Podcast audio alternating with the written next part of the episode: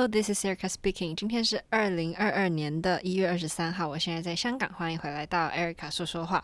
我的 Zoom class 呢进行的还蛮顺利的，尤其是这一次我就是教了两堂都是 private 这样子。然后其实我觉得啊，我观察到就是发现感觉比面对面还要。学生比较不容易紧张，也不是说紧张，就是在面对面做 private 的时候，他们就会很容易慌张，或者是诶瞬间脑袋一片空白。但是 Zoom class 好像比较少遇到这个状况，也可能是因为 delay 的关系，所以就算他们就是我的意思说，Zoom 跟 Zoom 就是荧幕对着荧幕会有一些。画面上的 delay 嘛，然后我就不会发现他们 off music，因为反正对我来说，我听到音乐他们一定是晚的，因为毕竟会有一些 connection 的 delay 嘛，所以可能也是因为这个关系，就感觉他们比较不容易慌，然后诶就突然不知道下一个动作是什么，然后就反而觉得他们可以更专注的去找身体，然后也可能因为嗯。没有办法现场跟他们在旁边说，诶，是哪一个肌肉啊？然后直接摸自己身上的肌肉给他们看，或者甚至是去提点他们说，诶，这里屁屁要收紧什么之类的。那他们就只能自己去感受，然后反而会更专注的感觉，这是我观察到的啦。然后我的学生们呢，给了我一些 feedback，就是说。不能记，不能不记动作，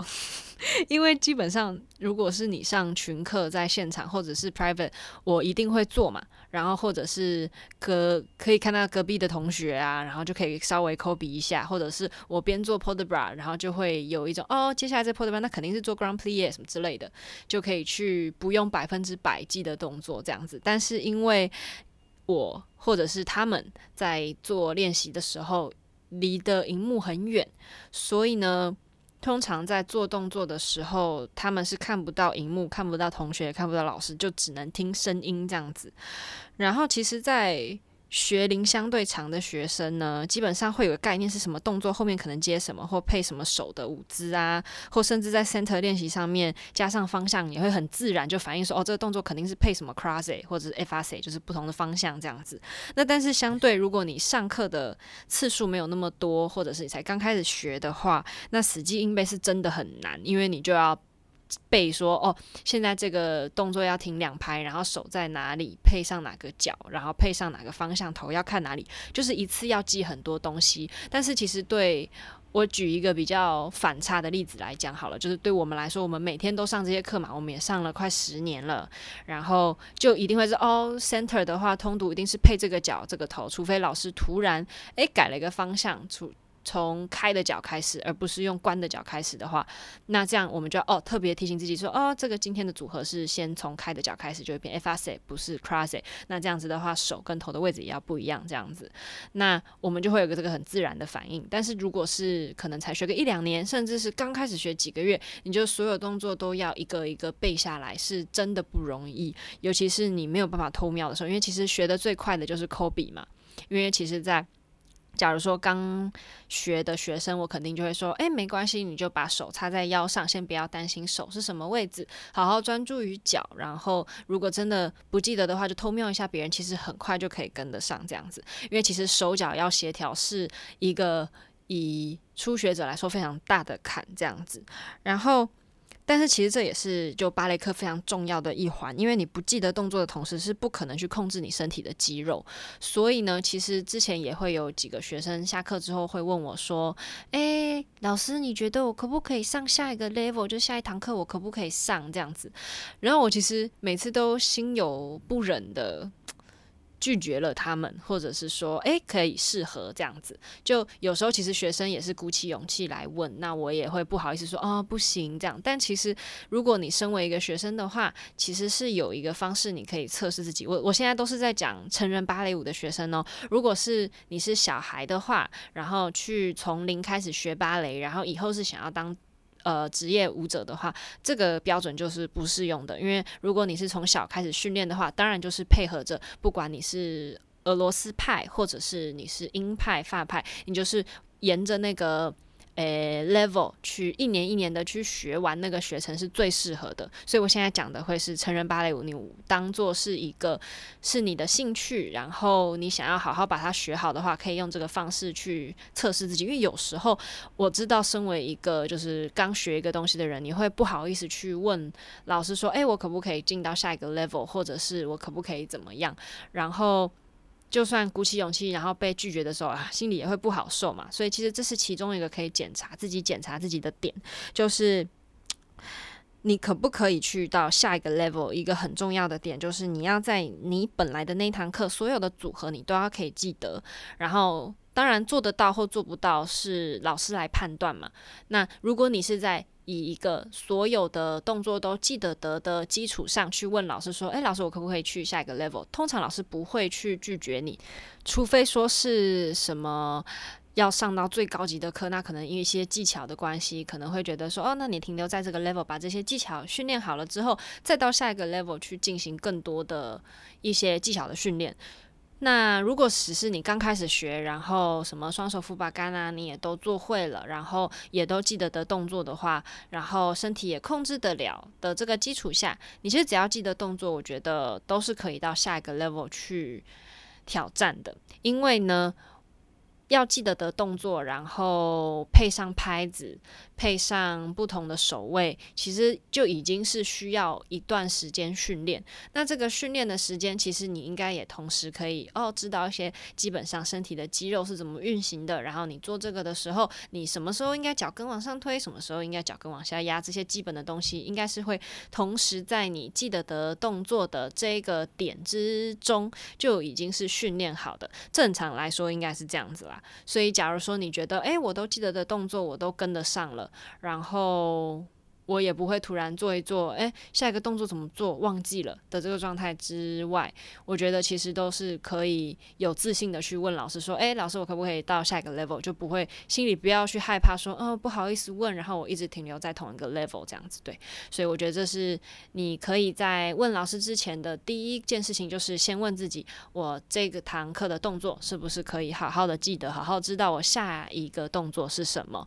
你就可以稍微有自信一点的去问老师可。不可以进到下一个 level 这样子，对，因为其实如果你是在还没记得动作的状态下去往下一个 level、下一个级数去上课的话呢，很容易受伤，因为动作困难，然后你又不记得，却又在努力在做的过程，努力在跟的那个过程的时候，是最容易受伤的。因为，